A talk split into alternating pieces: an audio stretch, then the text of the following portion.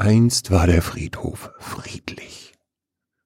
Eine ehrwürdige Gartenanlage im Trubel der Stadt, ein Rückzugsort der Stille und nicht mit Stacheldraht abgeriegelt, von der Polizei bewacht und von Demonstranten umzingelt. Das war, bevor die Toten zu reden begannen. Der erste war Pauls Vater. Bei der Beerdigung hatte Paul keine Träne vergossen.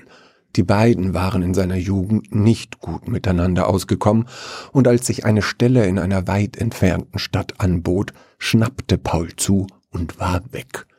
Aus den Augen, aus dem Sinn. Für Jahrzehnte war der einzige Kontakt peinliche Telefongespräche an Weihnachten und zu den Geburtstagen, oberflächlich und wortkarg. Ja, hier ist es für die Jahreszeit auch zu kalt. Paul verkünstelte sich bei diesen Gelegenheiten, die Ansprache zu vermeiden. In Notwehr sagte er Vater, als wäre er Christian Buddenbrock. Drei Jahre nach der Beerdigung war er wieder nach Berlin zurückgekehrt, weil sie lange tiefgefrorene Gefühle für eine Mitstudentin aufgetaut hatten, und sein neuer Arbeitsweg führte ihn täglich durch den Friedhof in den Kisseln in Spandau, wo auch das Grab seines Vaters lag.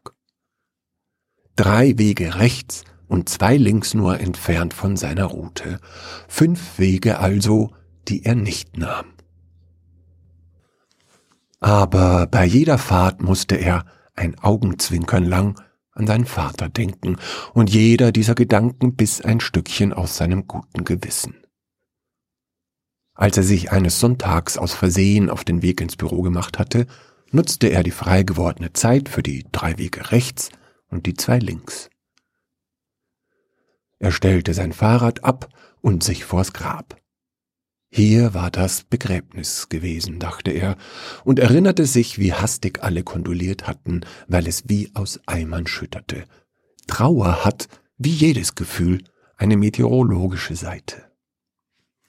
Da liegst du nun. Trotz deines Gesundheitswahns hat sich der Infarkt ausgeblasen wie eine Kerze. Haben sich das Kalorienzählen, die Ballaststoffe und die drei Portionen Gemüse am Tag am Ende gelohnt? fragte er den Grabstein. Naja, es war ja eigentlich umgekehrt. Ich wusste von meinem Herzfehler und nur durch meinen Gesundheitswahn, wie du das nennst, habe ich überhaupt so lange überlebt, antwortete die Stimme seines Vaters. Paul blieb die Luft weg. Mit offenem Mund stolperte er vom Grab wie ein angezählter Boxer, schwang sich auf sein Rad und schon raste er fort. Jetzt, jetzt bilde ich mir schon Stimmen ein. So viel habe ich doch gestern gar nicht gesoffen. Das muss der blöde Tequila von Ulla gewesen sein. Aber wahrscheinlich war der hässliche Wurm giftig. Ich meine, ich meine, also wenn es jetzt nicht der Kater ist, was, was wäre es denn dann? Eine, eine ausgewachsene Psychose? Ja, Quatsch, Quatsch. Das kann nicht sein, das kann nicht sein. Das war sicher der komische Wurm, versicherte er sich, und er nahm sich vor, das Erlebnis zu verdrängen. Zu Hause angekommen, tippte er nicht Psychose in die Suchmaschine, sondern Tequila. Und er stürzte sich in die Geschichte des Gusano Rojo Mezcal. Doch jeden Morgen und jeden Abend nagte nun die Erinnerung an die Stimme seines Vaters weiter an seinem angeknabberten Gewissen, und schon zwei Wochen später stand er wieder vor dem Grab. Die alte Oma nebenan wollte einfach nicht aufhören, jede Pflanze auf dem Grab ihres Mannes in Form zu schneiden, und so blieb Paul schweigend stehen. Ist das Ihr Vater? fragte sie unvermittelt. Äh, das, das, das war, äh, ja, das ist das Grab meines Vaters, stotterte er eine Antwort. Ihr Vater ist ein sehr, sehr unhöflicher Mensch, junger Mann, schimpfte die Alte. Aber nur weil ihr Köter immer auf mich pinkelt, sie alte Ziege, schimpfte Pauls Vater zurück. Das hat Ihnen egal zu sein. Sie sollten in Ruhe kompostieren, statt hier unschuldige Rentnerinnen anzustänkern, schimpfte die Oma zurück. Moment, Moment, Moment, halt, sagen Sie, also, also Sie können meinen Vater auch hören? fragte Paul. Leider, so ein Pflegel Ihr Vater. Woran ist er denn gestorben? War das wenigstens schmerzhaft? Nö, Herzinfarkt ging ganz schnell und schmerzlos, meinte Paul. Also so einen Quatsch habe ich ja noch nie gehört, war die Antwort aus dem Grab. Das hat höllisch wehgetan. Noch nie hatte ich solche Schmerzen, und ich hatte immerhin eine Nierenkolik. Noch schlimmer aber war die Panik. Ich hatte eine Wahnsinnsangst zu sterben, sag ich dir. Na, die war ja berechtigt, konstatierte die Oma. Jetzt mischen Sie sich nicht auch noch in die Gespräche zwischen Vater und Sohn ein, Sie alte Unke. Das, das ist der erste Dialog zwischen uns seit mindestens zehn oder zwanzig Jahren brüllte Pauls Vater und sein Grabstein zitterte. Harald Sommer, 1952 bis 2005, war in Granit gemeißelt. Vater, so kenne ich dich gar nicht, staunte Paul. Tja, mein Lieber, nichts kann einen nachhaltiger verändern als 1382 Tage Langeweile, wenn man im Grab liegt, und die einzige Abwechslung ist es, den Würmern zu lauschen, die sich langsam durch das Holz nagen. Aber was anders, ist die Alte jetzt weg?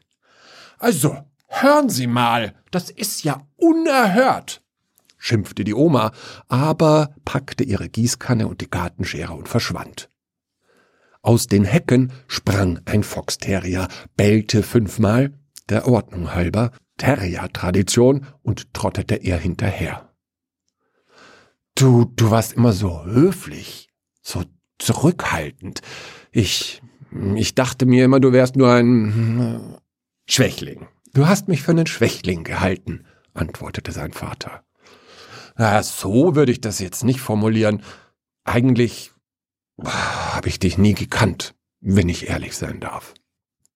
Das tut mir leid, Paul. Aber hm, wie soll ich's ausdrücken? Deine Mutter, und ich habe sie wirklich geliebt, Paul. Sie, sie war die temperamentvolle. Sie war so lebendig und sprudelte ihre Lebensfreude heraus.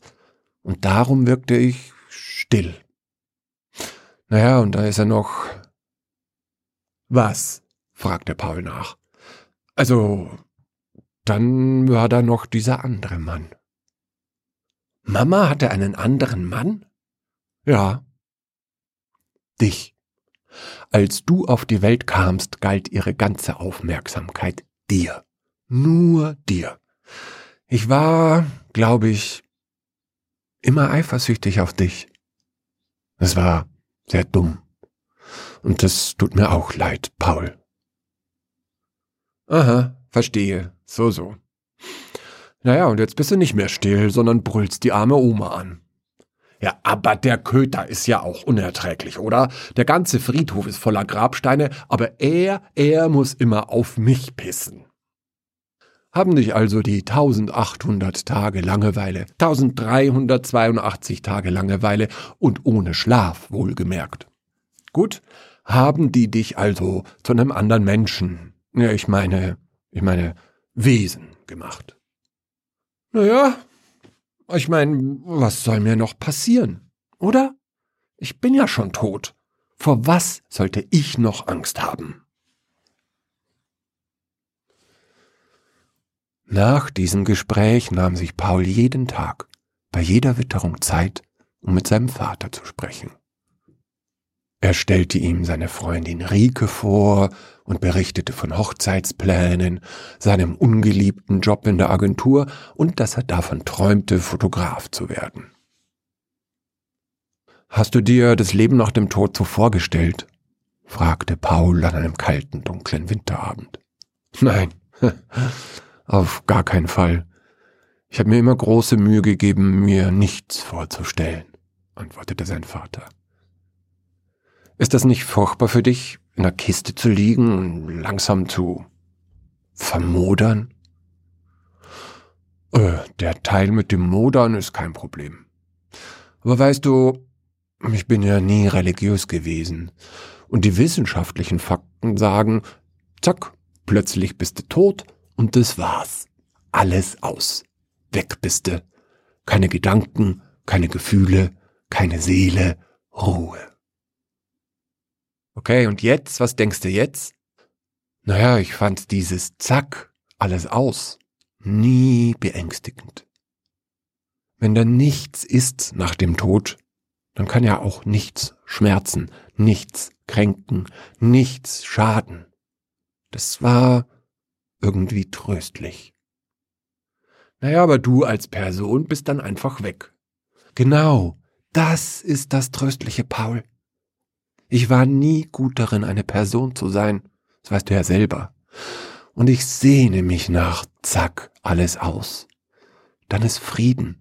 Für immer. Verstehst du? Äh, ich, ich bin mir nicht sicher.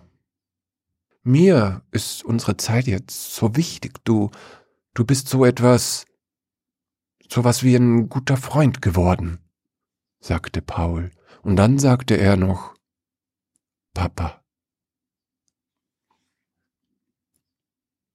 Andere Tote begannen zu reden, als hätten sie sich angesteckt. Der verstorbene Gatte der Oma nebenan entpuppte sich als fesselnder Erzähler, seine Frau als schlagfertig und geistreich, und Paul und sein Papa machten sogar ihren Frieden mit Foxterrier Schopenhauer. Der Friedhof verwandelte sich zu einem Treffpunkt der Toten und Lebendigen.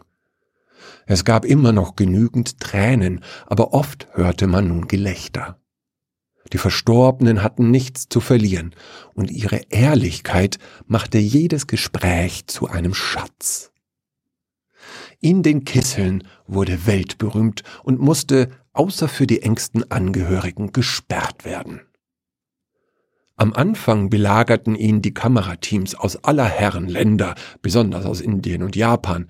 Es folgten Sekten, die den baldigen Weltuntergang verkündeten, und im Anschluss Demonstrationen von Verschwörungstheoretikern, die der Meinung waren, Seilschaften von Ex-Stasi-Agenten hätten Mikrofone und Lautsprecher in den Särgen installiert, um die Geheimnisse der ahnungslosen Angehörigen zu erlauschen. Die wissenschaftliche Erklärung des Phänomens war, dass es sich um eine kollektive Massenhysterie aller Spandauer handelte. Die unzähligen Videos auf YouTube, TikTok oder Instagram wären kein Beleg für das Gegenteil. Sichtlich waren die Macher so verloren in ihrer Erregung, dass sie die Aufnahmen fälschten, vielleicht sogar ohne sich dessen bewusst zu werden. Doch mit den Jahren legte sich das Interesse. Dinge, die sich nicht verändern, sind keine Nachricht. Und schließlich wusste doch niemand so genau. Und wer glaubt schon sowas? Und ist alles nur Fake? Und hast du schon gehört, dass dies und sogar jener? Im Sommer 2017 erhielt Paul einen Brief von der Friedhofsverwaltung. Sein Pachtvertrag würde nach zwölf Jahren zum 1. Oktober auslaufen. Wenn er ihn nicht für weitere sechs oder zwölf Jahre verlängern wollte, würde das Grab geräumt. Einfach per beigefügten Überweisungsträger oder bequem im Internet bezahlen. Tote zahlen Miete. Die Website war schon geöffnet, der Cursor schwebte über dem Senden-Button, doch an diesem Abend klickte er nicht. Paul rang mit sich. Lange. Rike war schwanger, und Papa würde sich sicher freuen, seinen Enkel kennenzulernen, dachte er. Würde er doch. Es gab auch immer noch viel zu besprechen, jetzt wo er gekündigt hatte. Vater wüsste vielleicht Rat, jetzt wo das Konto sich langsam leerte. Paul verlängerte den Vertrag nicht. Das Grab wurde nicht umgehend geräumt, aber am 14. Oktober war es verschwunden. Es blieb nur eine Ackerfläche, exakt so groß, wie es die Grabplatte gewesen war. Der Grabstein wurde, gegen eine Gebühr, vom Steinmetz entsorgt. Er würde den Granit abschleifen und vielleicht findet sich ein neuer Käufer, ist ein schönes Stück, meinte er. So verstummte Papa. Für immer. Paul stand vor dem frischen Humus, da wo einst sein Vater lag, und vibrierte still vor Glück, weil er so traurig war. Weil ihn der Verlust so krank machte, fühlte er sich gesund. Diese Jahre waren ein Segen gewesen, ein Wunder und ein Geschenk. Er war gesegnet, verwundert und beschenkt.